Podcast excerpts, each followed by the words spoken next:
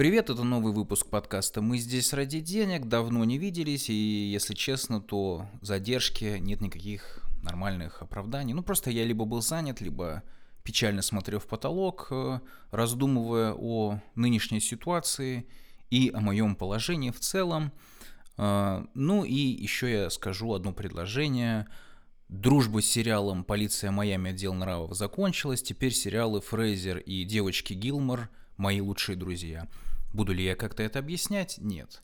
Я думаю, что можно сразу перейти к основной части. Э, сегодня я бы хотел поговорить, ну, как минимум, об одной книге подробно и о нескольких фильмах. Может быть, поговорю немного о сериалах. Э, о музыке пока что говорить мне сложно, хотя я что-то слушал. И, может быть, я даже упомяну, что. Давайте приступим. Итак, в центре внимания книга американского писателя Пола Остера под названием «New York Trilogy» – «Нью-Йоркская трилогия». А, это книга, которая состоит из трех повестей. А, писателя Пола Остера я знаю мало. Когда я очень-очень сильно интересовался литературой, его имя почему-то у меня редко всплывало в источниках и вообще а, ну, не знаю, как-то Пол Остер оказался вне зоны моих интересов. Хотя, казалось бы, человек тоже работает с какими-то, а, точнее, работает в лоне постмодернистской высокой литературы, все это в кавычках, а, пытается что-то деконструировать в своих текстах, в общем-то, является экспериментатором. Но вот как-то как-то не задалось у меня с этим автором, и вот на фоне своего интереса недавнего и интереса поверхностного к криминальной литературе, к детективной литературе, к жанру нуар, к жанру Э, hard boiled, в общем, ко всему этому, у меня почему-то появилось э, желание вот прочитать именно эту книгу, потому что она работает с этими жанрами, она работает жанром детектива, еще она работает жанром, который на английском языке называется mystery novel. Не знаю, как на русском это называется. Но, в общем-то, роман с загадкой, с каким-то загадочным исчезновением и какими-то непонятными непонятными событиями, явлениями, э, в общем-то, в центре, в центре произведения данного жанра. В общем-то, выбор этот практически был случайный, хотя книжка эта была, была у меня где-то в подкорках. При этом я о Поле Остере ну, мало знаю. При этом это друг Дона Делила, автора которого я ну, достаточно много читал, мягко говоря. Я не читал у него тексты, которые он написал в 21 веке. Ладно, немножко отвлекаюсь. В общем, для меня это э, чистая доска, э, в общем-то, неизвестный автор, и тут я решил дать ему шанс. И я скажу, что вот э, в первые моменты после прочтения я был в восторге, и я даже хотел очень быстро записать подкаст, посвятить э, данному произведению отдельный выпуск, как-то его попытаться разобрать, э, ну, в своей манере, опять-таки, не чтобы писать прям научную статью про то, как там какие-то есть приемы и так далее. Но, как обычно, меня самые-самые разные события вокруг меня и внутри меня остановили от этой идеи, ну, точнее, задержали эту идею. И вот сейчас, спустя, наверное, практически месяц после того, как я прочитал эту книгу, я понял, что ну, не зря я остановился. Собственно, это было удачное решение, потому что сейчас я бы не назвал эту книгу прям вот такой вот грандиозной. Но, тем не менее, она у меня оставила все равно положительное впечатление. А, и так, как я уже сказал, книга состоит из трех повестей, в центре их, ну, вот, собственно, а, такая вот детективная история. А, ну, я не знаю, вот в первой повести под названием City of Glass, наверное, перевели как «Стеклянный город», там вот в центре повествования, собственно, писатель, который отзывается на чужое имя и решается, в общем-то, а, поучаствовать в расследовании, помочь одному человеку, который, а, собственно, какая особенность? Э, этот человек, этот заказчик, он очень долгое время находился в заперти в подвале за своего отца, который, в общем-то, работал над теорией. Теория заключалась в, в чем? А, заключалась она в том, чтобы вернуть божественные свойства языка, я бы, наверное, так сказал, что вот, собственно, ну, вот, опять-таки, я сейчас вам это немножко пересказываю, я не буду детально все проговаривать, э, потому что, ну, как обычно, ну, не хочется вдаваться в детали сюжета, тем более с таким произведением это немножко сложно. В общем-то, этот человек хотел вернуться вот э, к такой вот э, к божественной функции языка, когда человек, индивидуум, существо что-то говорит, и оно имеет значение. И вот, в общем, хочется к этому, вернуться к этому состоянию, э, к состоянию, как сказать, до Вавилонской башни или до грехопадения, уже не помню. Но, в общем-то, вот этот э, человек строил эту теорию, и он ее, по сути своей, практиковал на своем сыне, и потом он попал в тюрьму, и, в общем-то, он, э, мы застаем, в общем-то, его, точнее, главного героя в тот момент, когда этот персонаж выходит из тюрьмы, и, собственно, жертва вот этого вот эксперимента просит его как-то спасти.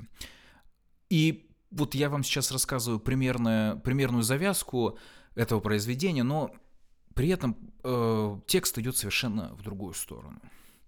Э, и идет он, конечно же, э, в духе, в общем-то, тех экспериментов, э, прежде всего повествовательных, которые были э, характерны для так называемой постмодернистской литературы. И вот вы, если знаете, что такое интертекстуальность, если вы читали Бахтина, э, если вы, в общем-то, ну, примерно понимаете на самом поверхностном уровне, что происходило в постмодернистской литературе, э, знаете, что такое пастиш, немножко понимаете деконструкцию, которую я сам очень плохо понимаю, надо бы вернуться к Жаку Derrida, и вообще свой багаж философский настроить на верный лад. Э, ладно, я здесь отхожу. В общем-то, вы здесь все поймете и будете рады, э, вот, что вот эти идеи реализуются. Хотя вот на, в 2022 году, конечно же, все это видится немножко устаревшим, потому что все эти приемы уже давным-давно используются в массовой культуре, и в этом нет ничего какого-то прям удивительного.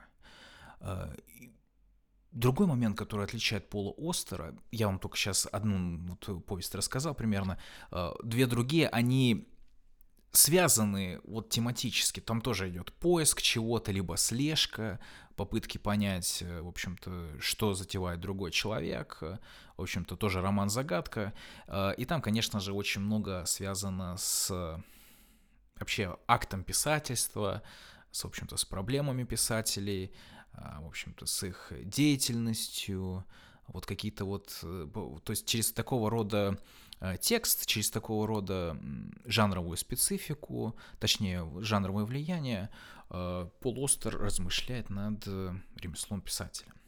Звучит все, конечно, опять-таки высокопарно, и это вот для меня проблема, которую я понял уже только через месяц, когда я прочитал этот текст. Но, тем не менее, ничего плохого в этом нет, потому что здесь есть э, другая важная составляющая, а это именно то, что э, текст очень логично продуман, он очень систематичен, э, он э, хорошо работает со своей... Ну, то есть Пол Остер хорошо развивает свою идею, очень четко проговаривает, без всяких э, ну, каких-то замутненных моментов. Хотя они тут есть, но они такой вот есть создается ощущение, что они вот специально здесь поставлены. То есть что-то непонятное, вот оно стоит на своем месте. Вот примерно такое ощущение. А, да. И текст получается слишком чистым. И для меня, как человека, который любит эксперименты, который любит какие-то странные вещи, какие-то девиации, отклонения, ну, меня это немного, наверное, смутило. А, и еще я здесь, наверное, добавлю, что первое, что, наверное, а, меня поразило, это вот достаточно легкий язык. Наверное, Пол Остер самый легкий писатель-постмодернист. И еще здесь нужно отметить, что при этом он не уходит так прям сильно в массовую культуру. То есть он, как ни странно, близок довольно к своему другу Дону Делила. А, и мне даже, вот, вот если честно, казалось э, часто, что вот, хотя тут получится анахронизм, что вот он очень сильно вдохновлен Делила, но при этом Дон Делила писатель более рисковый, а, писатель, у которого как сказать.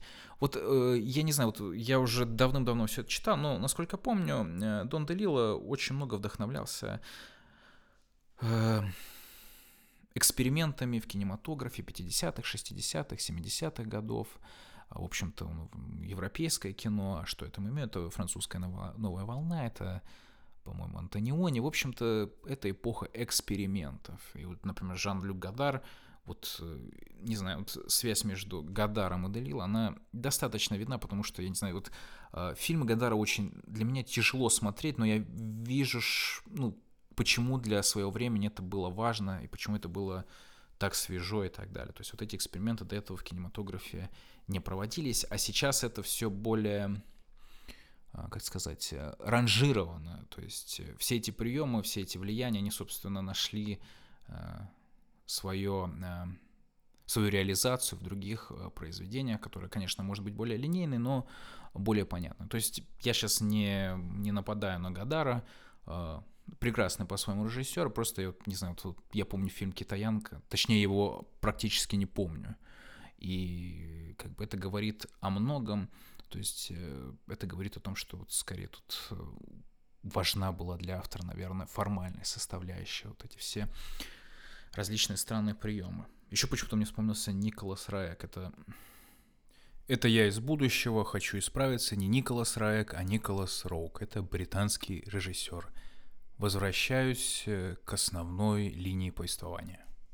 У которого тоже очень фильмы с точки зрения сюжета очень тяжелые, но которые фильмы при этом интересны очень с визуальной точки зрения. То есть он действительно экспериментатор в области. Я сошел слишком далеко с Далила. В общем, Далила это вот, вот близок к этим модернистам.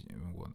А Пол Остер, как ни странно, вот почему-то мне вспомнил, он близок к, к таким вот хорошо, ясно пишущим автором, и тут только вспоминается фигура Эрнеста Хемингуэя. То есть действительно Пол Остер пишет очень просто, очень понятно, и это одновременно плюс, и это одновременно минус. То есть, э, как бы книга достаточно, все произведения достаточно легко читается. С помощью этого ясного языка, это, наверное, да, вот это вот уникальность Пола Остера, что он с помощью этого простого легкого языка передает вот все достижения э, постмодернистской литературы на тот момент. Я не помню, когда мы... Он где-то в 80-х э, все это закончил в начале и в конце, ну, в общем, 70-е, 80-е. И вот ему удалось вот это передать достаточно простым языком, и вот, то есть в теории открыть эту стезю в литературе, эту экспериментальность э, вот для масс. Я не знаю, как это сработало или нет, опять-таки, э, я не знаю статус полуостера. По-моему, он все-таки достаточно популярен. Но я могу заблуждаться. В общем, для меня это до сих пор малоизвестная фигура. И тем не менее, в общем-то, вот эта вот, вот, эта вот, вот эта легкость авторская, которую на самом деле очень сложно добиться отчасти, она, конечно, поражает. И вот очень радует э, вообще вот эти все идеи, которые он смог инкорпорировать в такого рода текст. Но тут другая проблема, что вот такая форма не дает ему э, пространства для больших экспериментов. Вот я сейчас читаю Роберта Кувера, а, его сборник рассказов э, Prick Songs and Discounts. Я не буду переводить название, то есть русского аналога, я не знаю, как, как его перевели. Я знаю, что есть на украинском языке версия. Вот, эта книга переведена на украинский язык, и в этом плане, конечно же, украинцам можно позавидовать. В общем, я сейчас это говорю просто, что я не знаю, как перевести эту книгу, потому что там есть очень такой вот э, важный каламбур. И вот я только-только начал, и, в общем-то, тоже там Роберт Кувер пытается э, сломать какие-то очевидные э, для своего времени повествовательные схемы, как-то пытается вывернуться с мифологии и с другого рода историями. И у него очень сложный язык, и иногда его очень сложно понять, особенно, вот, не знаю, там был текст, который, по сути, является прологом. Э, я не знаю, что это за текст, то есть он как-то намекает на какую-то сказочную основу, э, но вот, тем не менее, он оставляет какое-то вот такое достаточно сильное впечатление, потому что это сложный текст, это головоломка, Э, которая требует каких-то дополнительных знаний, какого-то дополнительного прочтения. В общем-то, от этого мозг работает. И вот даже его эксперименты повествовательные, которые, я не знаю, ну, на фоне развития компьютерных игр, например, которые тоже могут предложить интерактивный опыт, а, они все равно достаточно сильны, потому что это, ну, вообще сильная проза. Я до этого у Кувера читал роман э, The Public Burning, «Публичное сожжение», А, и этот роман э, вот тоже такой достаточно экспериментальный, но он хотя бы линейный по сюжету, он двигается вперед. И это, не знаю, это такой вот массовый кур для меня. А здесь вот прям есть эксперименты. У Пола Остера такого, наверное, нет. Идея его, конечно, не на поверхности. И, например, вот для человека, который не... Ну, я вот, кстати говоря, столкнулся с какой-то рецензией Остер на его какой-то последний роман. Очень бегло пробежал эту статью, не могу назвать автора. А, помню я, что автор а, отзывался о Остере негативно, и причина была в том, что он, в общем-то, использует одни и те же, как бы уже экспериментальные тропы. И он отмечает, что, и отмечает, на мой взгляд, достаточно верно, что э, вот Полостер может сыграть важную роль человека, чье творчество может открыть других авторов, которым вдохновлялся. Я так понимаю, там, не знаю, Сам, Сэмюэл Беккет, э, Томас Пинчен, э, Дон Делила и так далее, и так далее. И в этом есть доля правды, потому что вот я уже говорил, что полуостер достаточно простой в нью-йоркской, в нью-йоркской трилогии, он э, достаточно ясен, его идеи, его эксперименты вполне ясны, это, по сути, такой конспект э, опыта прошедшего постмодернистского, но вот, тем не менее, не хватает э, вот такой вот экспериментальности, странности. Вообще в мире в современном очень мало странности, и это, конечно, печалит, потому что нету какой-то радости от э, каких-то открытий в мире. Но это уже я захожу немножко дальше. Я согласен. Но, тем не менее, я скорее порекомендую эту книгу. Я скорее порекомендую э, Нью-Йоркскую трилогию, потому что это текст сам по себе неплохой. Он очень хорошо написан, очень быстро читается. Э, он не то чтобы дал мне какие-то мысли по поводу криминальной литературы. Я не знаю, почему-то, знаете, вот как-то мне захотелось. Может быть, может быть, э, как-то вот э, попытка самому войти в литературу, а, как это, ну, то есть это интересно, потому что детектив это очень формулистичная история, а я обычно к этой истории не подходил, то есть для меня это что-то новое. Ну, собственно, вот я бы не сказал бы, что Полостер предлагает что-то прям невероятное. Хотя у него есть деконструкция жанра, несомненно, то есть у него там каких-то однозначных решений нету. А, можно сказать, что повествование в какой-то момент разваливается, идет совсем а, по другому пути. В общем, тем не менее, я, конечно, здесь немножко и критичен, но я и пытался быть и позитивным. Пол Остер, конечно, фигура интересная, но, наверное, опять-таки я отложу его на потом с другими его э, текстами. Поэтому книжку я, конечно, рекомендую, тем более, что она, как ни странно, есть на русском языке, и, по-моему, ее даже сейчас можно купить спокойно, то есть э, она давно существует в русском переводе, и для меня, для меня как человека, который давно, э, ну, точнее, мало что смотрит э, и читает на русском языке, это, конечно, радует. Ну и вообще в рамках подкаста, конечно, тоже прекрасно, потому что обычно я говорю о книгах и когда говорю о книгах, обычно в конце все это сводится к тому, что э, русского перевода нет. Держитесь как хотите, учите английский язык. А здесь я скажу, продолжайте учить английский язык, и, может быть, э, кстати говоря, можете попробовать вот свою практику английского языка начать с пола остера. Он достаточно понятный, то есть если как бы ясный его язык может вам помочь, чтобы уже в дальнейшем а, двигаться к более сложным, более комплексным произведениям, которые требуют расширенного вокабуляра, к которому я сам, например, стремлюсь. Вот надо брать слова. Вот у меня, и знаете, есть несколько английских слов, которые я часто слышу, но почему-то никак у меня не хватает э, вот, собранности их запомнить. Обычно мне приходится обращаться к переводчику. Ну ладно, я отвлекаюсь. Из каких-то еще книжных новостей, ну вот я, собственно, у меня есть определенные рабочие задания, мне надо вот вернуться к Роберту Куверу, поэтому я читаю его сборник текстов э, Prick Songs and Discounts, надеюсь, я нормально его назвал. И еще я решил э, наконец-то добраться до печатной книги, которую давно очень купил, э, до книги э, так, чилийского автора Роберта Балани.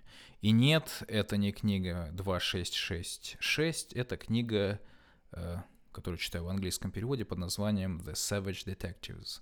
По-моему, видел название «Дикие сыщики». Я только-только ее начал, и, судя по всему, это такая вот история в духе, не знаю, фильма как же, Иньяриту, по-моему. Я забыл, как его э, имя. Это, по-моему...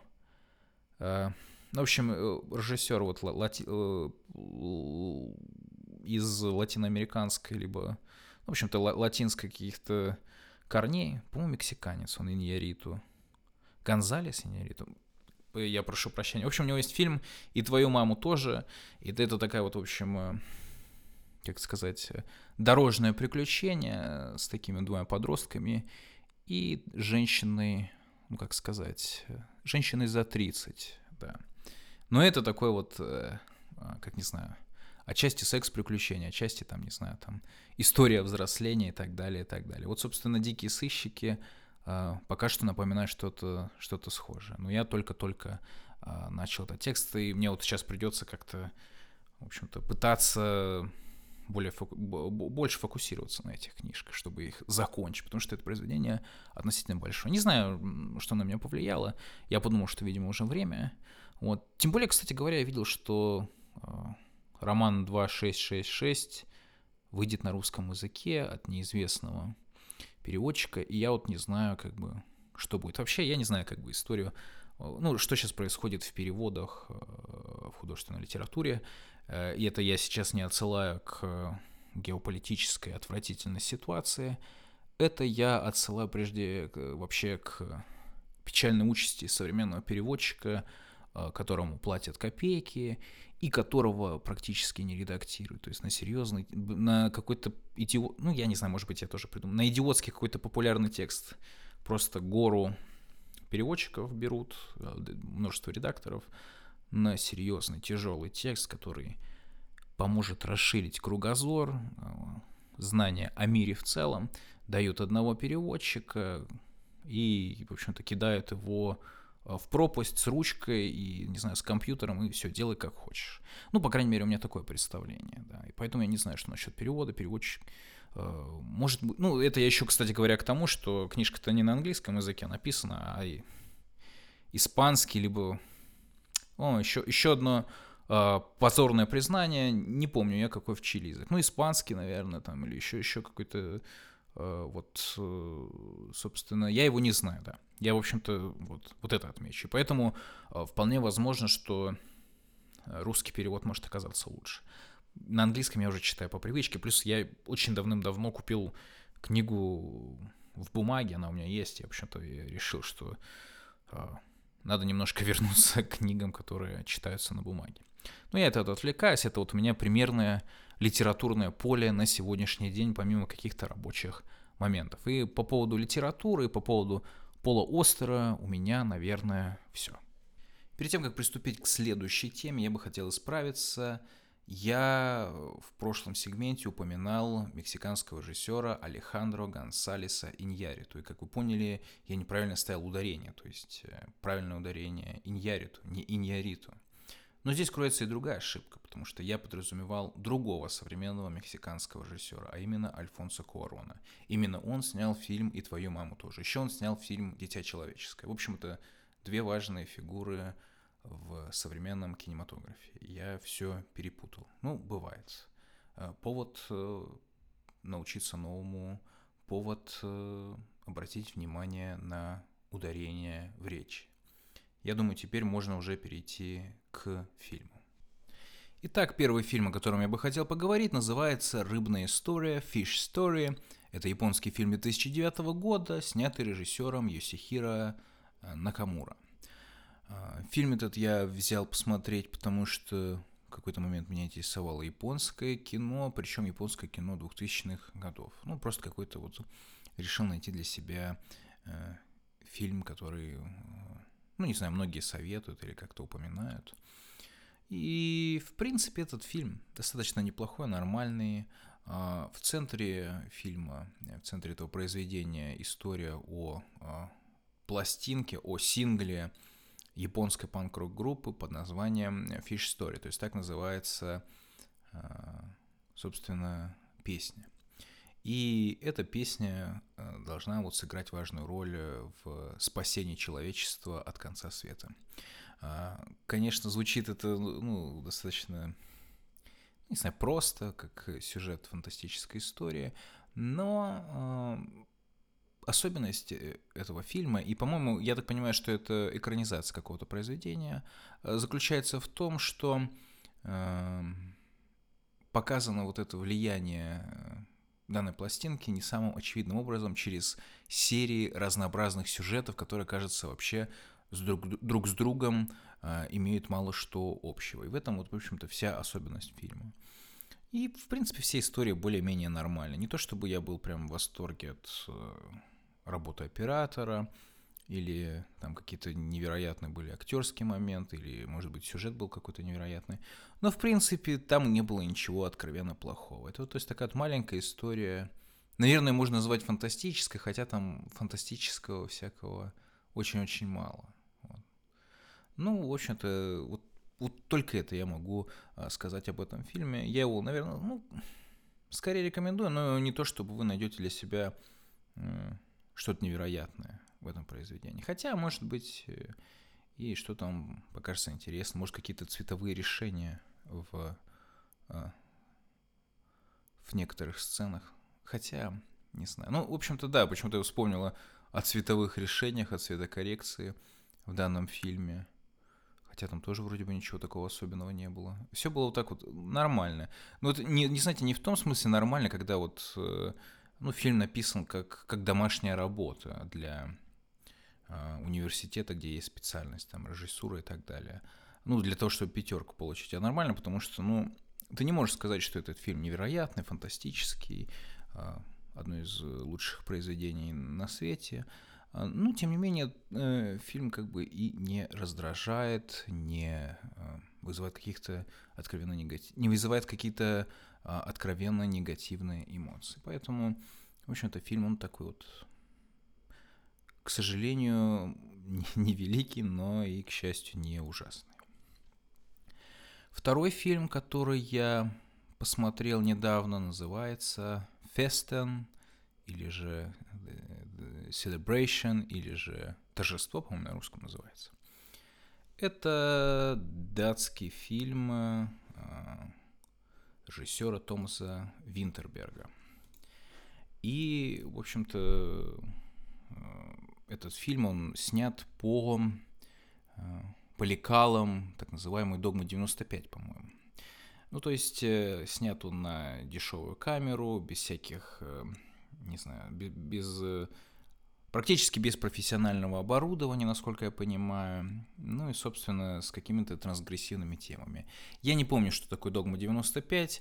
Единственное, что я помню, это фильм Ларса фон Триера «Идиоты», который я очень не люблю за его претенциозность и, ну, в общем-то, какой-то, не знаю, э, ну, вот эти все решения, особенно с цифровой камерой, с портативной камерой, не знаю, сейчас они смотрятся не так э, интересно, не так увлекательно. Я понимаю, ну, я, по, по, по крайней мере, понимаю логику, почему они решили обратиться к таким методам, потому что э, кинопроизводство это тяжелый процесс, который, в который вовлечено множество людей, множество техники, множество оборудования, множество э, управленческих каких-то решений, логистика и так далее, что это очень утомительный процесс, и, собственно, на э, фокусировку на творчество, на творчестве практически не остается времени. То есть это очень-очень-очень тяжелый процесс, и тут, в общем-то, захотелось э, авторам издания э, какой-то свободы. Мне почему-то сейчас есть какое-то сомнение, что датский к Дании не относится. Но это, видимо, у меня... Нет, все нормально. То есть потому что это, это глупость из английского языка. Там дач это нидерландский. Э, неважно. Что я могу сказать по поводу фильма торжество. Вот в отличие от Ларса фон Триера с его вот этим тем, ну, не знаю, может быть, хотя с другой стороны я этот фильм смотрел очень давно, просто мне он не понравился, ну, какой-то тематикой своей, она какая-то слишком очевидная про вот этих вот богачей, которые притворяются умственно отсталыми, э, вот этот, вся эта трансгрессия, она кажется ну, как на носу, это неинтересно. Вот этот вот, ну, то есть становится понятно, да-да-да, пытаются тебя шокировать. В данном случае здесь тоже как-то пытаются шокировать, но при этом подают это в прекрасной северноевропейской драматической манере. Ну, то есть здесь в центре стоит очень хорошо построенный сюжет в духе... Ну, я не знаю, ну, я просто почему вспоминаю, по моему опыту, вот э, представители Северной Европы, великолепные драматурги. Э, э, Ипсен, э, Август Стринберг, которого я, по-моему, не читал, но который является вообще важной фигурой для драматургии в целом и кинематографа тоже в частности. В общем-то, это два таких почему, хорошо, ярко запоминающихся примера. Ну и в целом вообще как бы, не знаю, там важный драм... важны произведения с драматургической точки зрения у Бергмана, вот, и поэтому тут в этом плане Томас Винтерберг идет вслед за ними и, ну, в общем-то, показывает как минимум хорошую пьесу, хорошо сделанную. И этой пьесе даже не мешают вот эти все полу, ну, точнее, как-то любительские техники, которые автор использует. То есть вот тут тоже все записано. Не помню на какую камеру. Ну, в общем, вот я не знаю, вы смотрели вот вы, внутреннюю империю. Э, вот такой вот вариант. Цифровая портативная камера. Может быть, не цифровая в случае Винтерберга, но в любом случае это не профессиональное оборудование. Э, можно видеть вообще все проблемы технологий того времени – на этом фильме, потому что он выглядит, э, ну, действительно, как вот ВХС-РИП, то есть запись э, с видеокассеты, которая была оцифрована, и здесь, конечно же, все равно помогает э, ремастер, не знаю от кого, но, в общем-то, изданный компанией Criterion Collection, все более-менее ясно, понятно, хорошо видно. Спасает фильмы то, что, в общем-то, Кадры поставлены хорошо, экспериментальные решения сделаны достойным образом. Их не так много, но тем не менее. Но фильм, конечно же, во многом спасает именно... Ну, точнее, что спасает? Это прекрасный фильм. А, драматургическая составляющая. Это интересный сюжет, интересная идеология, интересное развитие сюжета. А здесь я просто, чтобы ну, не показаться таким прям однозначным ненавистником Ларса фон Триера, скажу, что мне у него нравится фильм Догвилл, опять-таки, Догвиль, опять-таки по причине того, что там есть сильная драматургия, то есть это хорошая пьеса. И «Торжество» тоже прекрасный фильм, как э, пьеса, как э, реализация драматургического искусства. И фильм я этот рекомендую. Может быть, я посмотрю у этого автора что-нибудь еще. Но опять-таки это немножко очень маленьким образом, конечно же, трансгрессивное кино, шокирующее, потому что в центре внимания сюжета там, ну вот, действительно, детская травма. Не буду вдаваться в подробности. Фильм этот, конечно, я рекомендую.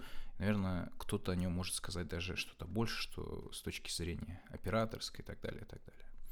Может быть, я еще разберусь с этой догмой 95 и не буду таким а, ну, просто это, не знаю, конечно, это несправедливо с моей стороны, потому что, ну, для того времени, для искусства времени, видимо, это было важно, это какой-то была, какая-то была своеобразная передышка, попытка э, противостоять э, каким-то основным течениям в кинематографе. На мой взгляд, это какое-то вот такое вот решение, ну, которое в перспективе показало себя достаточно слабым. Это понятно и по тому факту, что и Ларс фон Триер, и Томас Винтерберг, они больше, ну, точнее, практически не обращались вот к Доме 95. Это был важный эксперимент. Из этого получился вот хороший фильм э, «Торжество». Да. Третий фильм, о котором я бы хотел поговорить, э, я на него наткнулся случайно. Я работал над статьей э, по поводу Денниса Джонсона, американского писателя, о котором я говорю постоянно, но я о нем не говорю конкретно, я постоянно упоминаю. Это, наверное, один из лучших авторов э, конца 20 века, который связан с религией. То есть он очень религиозен, и при этом он не раздражает. То есть и не является ханжой, э, не является фарисеем, а, в общем-то, показывает то, как можно быть, точнее, как можно рассматривать мир в христианской парадигме, не будучи, вот, вот как я уже упомянул, не будучи ханжой, не будучи фарисеем, не будучи каким-то, ну, я не знаю, фанатиком, а, как можно показать вот эту вот божественность в секулярном мире, в материальном мире. И получается, что у него, конечно, прекрасно, потому что он, а, я не знаю, можно ли его назвать в первую очередь поэтом, но, в общем-то, поэзия в его жизни занимала важное значение, и это он умеет передавать в прозаических текстах. Как минимум в его рассказах это наблюдается, особенно в сборнике «Иисусов сын». К чему я веду? А, я решил проверить перевод названия одного из, одного из фильмов, а, сценарий которому писал, в частности, Деннис Джонсон. То есть не то, чтобы он... То есть он писал этот сценарий в сотрудничестве с режиссером Стивеном Шейнбергом. И здесь я говорю о фильме The Prom, который лучше всего перевести выпускной бал или выпускной. По-моему, я просто смотрел на кинопоиске, там почему-то а перевод э, следующий. Фильм назвали, по-моему, «Променад» или «Прогулка», что, в общем-то, неверно. И поэтому меня это смутило. Я решил найти этот фильм, и мне даже удалось его посмотреть. И это был достаточно интересный опыт. А, я его нашел достаточно э, быстро, и это фильм такой практически всеми забытый. Это на самом деле э, интересно, когда находишь такого рода фильм. Он идет всего лишь 50 минут. Это, по-моему, небольшая такая инди-работа. Э, в этом фильме играет Дженнифер Джейсон Ли, достаточно знаменитая актриса на сегодняшний момент. Но здесь это, в общем-то, такой вот инди-независимый фильм 90 э, выпущенный в 92 году, то есть это произведение конца 80-х, начала 90-х. Я не знаю, сколько, сколько длился производственный процесс, но, в общем-то, это вот э, такая вот капсула времени определенная. Это не идеальный фильм, но это неплохой фильм. Э, да, то есть у него есть какой-то свой шарм, в том числе и вот этой вот э, независимой составляющей, которая, ну, не знаю, для меня выражается, например, в музыке, которая записана с помощью технологии MIDI, по крайней мере, мне так кажется. То есть музыка здесь такая достаточно а, именно вот что называется скор, музыкальная составляющая, то есть не какие-то отдельные песни, а именно то, что было написано для фильма, для каких-то фоновых э, звуков, ну, точнее для фоновой музыки к фильму и так далее, и так далее. А, вот здесь, на мой взгляд, музыка была немного ну, э, не самый подходящий в каких-то моментах, в каких-то сценах. Почему-то было очень много музыки, которая намекала на какой-то ужас, на какой-то uh, ужас в духе хоррора, а не ужас экзистенциальный. Потому что э, в центре внимания здесь, в общем-то, фигура человека, который не, не связывается с чем-то потусторонним, а с чем-то каким-то конкретным, находящимся в материальном мире, опять-таки.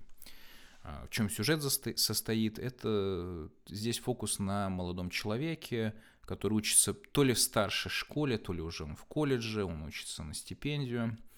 Ну и, в общем-то, он как подросток хочет завести какие-то отношения с девушками, там еще что-то такое. Но есть одна проблема.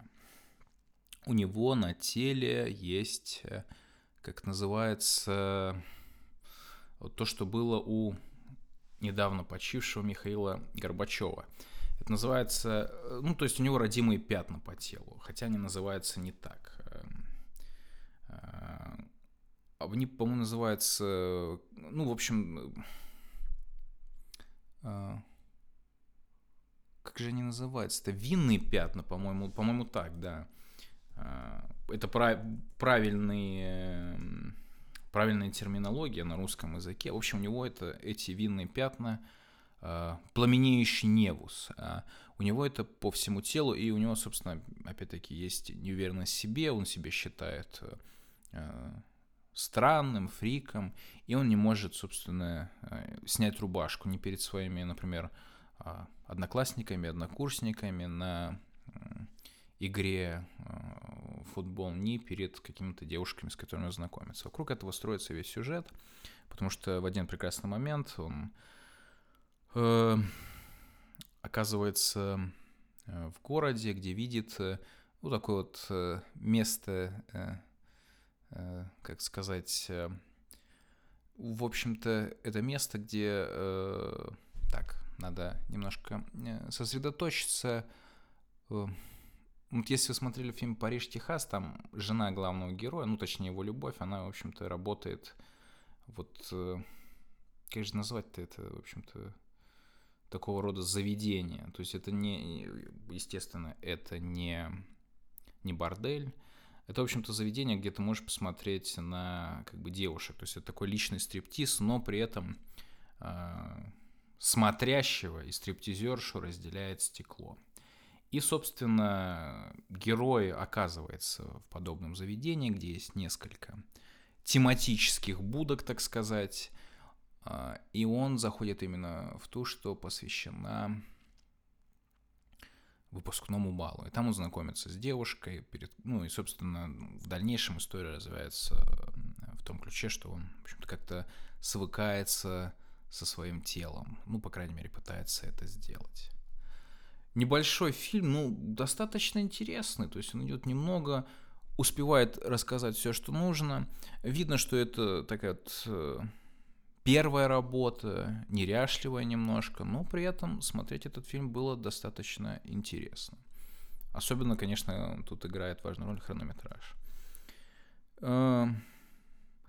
Не, не сказал бы я, что это похоже на типичную работу Джонсона, но с другой стороны, признаю, что Денниса Джонсона на самом деле сложно как-то собрать, если ты не читал большинство его произведений, потому что это и поэт, это и Э, романист, который при этом пишет романы самого разного толка, включая шпионские триллеры. Я так понимаю, что недавно а, был экранизирован роман его «Звезды в полночь», а, и причем экранизирован был французской знаменитой режиссеркой Клэр Дени. А, ну, я вот ее знаю по фильму «Бо Травай», а, то есть это фильм 99 -го года, такой вот, по-моему, это экране, такая вот интерпретация Генри Мелвилла, какого-то его текста.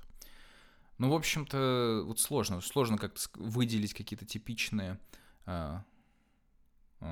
особенности Денниса Джонсона в данном фильме. Наверное, может быть, э, вот такой вот э, акцент на порочном, на материальном в мире, который вот именно связан именно ну, с, с этими заведениями. Не знаю, может быть, можно ли назвать эти заведения стриптиз-заведения.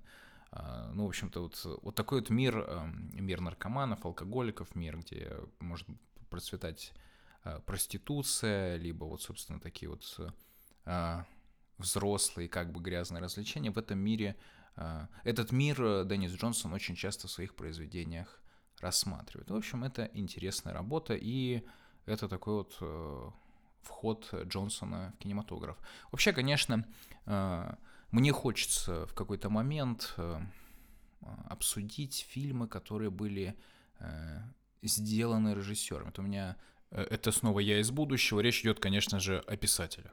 На очереди есть фильм «Решающая игра», который, сценарий которому написал Дон Делила. И здесь я отмечу, что я хотел бы посмотреть именно фильмы, которым, которые не, были, не являются экранизациями книг, а именно что а, какие-то а, люди, которые известны прежде всего как писатели, как, э, вот, они находятся в ситуации, когда они сами пишут сценарий, самостоятельный, именно созданный как сценарий, и, собственно, хочется посмотреть, как эти сценарии воплощаются Э, в, собственно, фильмы э, конкретные.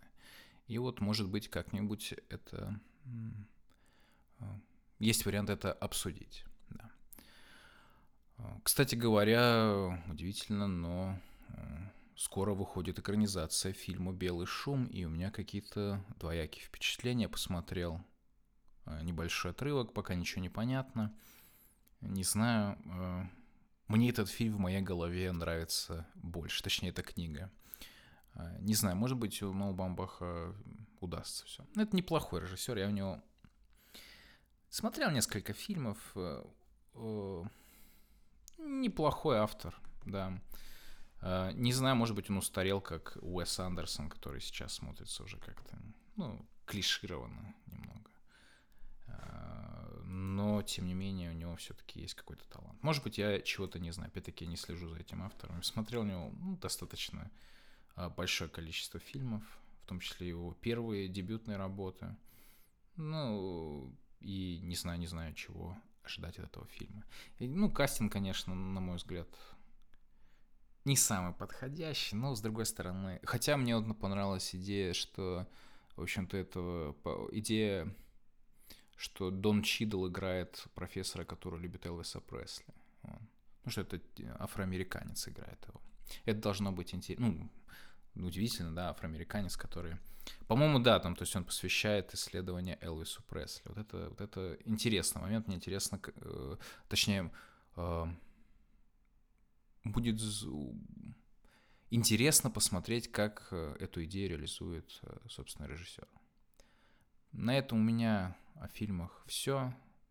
Давайте, может быть, еще какие-то вещи про сериал проговорим. Закончился сериал Better Call Saul, Звоните Сол, я не знаю, как его на русском переводят. Э, шесть сезонов это неплохой, ну, то есть это ровный сериал. Э, хорошо сделано. Я не знаю, для себя бы я его не назвал гениальным. Ну, я всегда, не знаю, доволен, когда я посмотрю какой-то эпизод. То есть я как-то достаточно ровно следил за этим сериалом. Ну, не то чтобы я восторгался этим сериалом, но это вот как в случае с сериалом э, «Во все тяжкие». То есть он может быть, конечно, где-то... Особенно вот они начинаются достаточно а, неровно, видно, что авторы прощупывают почву, но в дальнейшем он так прям хорошо разгоняется. И последний сезон он сделан достаточно хорошо, и концовка вполне себе замечательная, и не знаю, она... А, ну, то есть это такая прям вроде бы не унылый хороший конец, но и не какая-то вот э, совершенно как сказать, макабрическая дичь. Вот, вот как-то так я бы это описал. То есть все сделано как надо, поэтому сериал, конечно же, неплохой. А другой сериал, который я успел посмотреть, помимо тех сериалов, которые упоминал в начале, опять-таки, о них разговора пока не будет. Ну или не будет вообще. А, это сериал под названием The Bear, Медведь, который посвящен, в общем-то, кулинарии. Я как-то с этой составляющей телевидения э, работал, и, и как-то... И это абсолютно не та причина, почему я решил посмотреть этот сериал. Ну, как-то вот, не знаю, э, как-то сложилось. Захотелось чего-то нового. Это небольшой сериал, сейчас у него один сезон и небольшие эпизоды. И, в общем-то, он посвящен тому, как кулинар, повар, шеф, молодой, который до этого работал, по-моему, в самом лучшем ресторане мира. Ну, то есть это профессионал, это гений, э, гений в области кулинарии. И вот он возвращается в город Чикаго, чтобы взять под контроль э, закусочную своего брата, который несколько месяцев назад покончил с собой. Соответственно, ему приходится... Ну, то есть там показана вся эта нервотрепка на кухне. Как сначала ему приходится э, а, ну, настраиваться на работу с новыми людьми, которые привыкли делать все по-своему, как, ему, как он пытается, в общем-то, организовать бизнес, организовать поставки, как он пытается эмоционально справиться, во-первых, с травмами вот в этом вот ресторане великом, в котором он работал, и как он э, пытается справиться с травмой, ну, гибели своего брата, который покончил с собой. А братья там узнаются другие подробности впоследствии, но тем не менее и это, соответственно, уже движет конфликт весь дальше. Там же есть, там есть и другие персонажи, собственно, люди, которые работают на кухне, у каждого из них свои проблемы. Но при этом кто-то из них очень сильно расцветает после появления вот этого вот нового повара. Да, не все расцветают по-новому. Некоторым дается тяжело вот этот вот эм, новый вариант работы, а некоторые, наоборот, вдохновляются и даже, ну, собственно, как бы для них э, ну, то есть они э, раскрываются в том смысле, что для них эм, кулинария это искусство, и они признаются себе в этом и начинают как-то экспериментировать, это здорово. В общем, небольшой э, сериал, который очень приятно посмотреть, который показывает э, интересный антураж Чикаго. Это город, в котором, ну, я не знаю, честно говоря, мне всю жизнь хотелось посетить Америку, и, наверное, может быть, когда-нибудь в 2000 153 году мне это удастся, когда там уже ничего не будет, и у нас тоже ничего не будет. А, ну, в общем-то, Чикаго, мне казалось, что это такое место идеальное для меня, потому что это такой вот э, побратим Красноярска. Да. Хотя я, конечно же, заблуждаюсь. Но, в общем-то, так не видится. Ну, вообще, у меня есть общая идея, что мы с, именно с Соединенными Штатами Америки такие своеобразные странные близнецы. И вот ну, правда, единственное, в Америке варварство, оно более утонченное. А так, идиотизм у нас общий, э, ну, какой-то есть, да, и множество разных других моментов. Мультикультурализм, который мы, правда, меньше, к сожалению, в России понимаем, да, и у них вот он есть. Ну, ладно, это я отвлекаюсь. На, это, на, на этом у меня, наверное, все. И, наверное, на этом подкаст закончится. Э, во второй части немного запинался. Начал я хорошо, а закончил, ну, в принципе, тоже нормально. Надеюсь, что вам все понравилось. И я надеюсь, что я смогу э, чаще записывать этот подкаст. В общем, спасибо вам. Это был 37-й эпизод подкаста «Мы здесь ради денег». Напишите, что в данном выпуске вам понравилось, а что нет, и по возможности поделитесь им в соцсетях. Это очень поможет подкасту.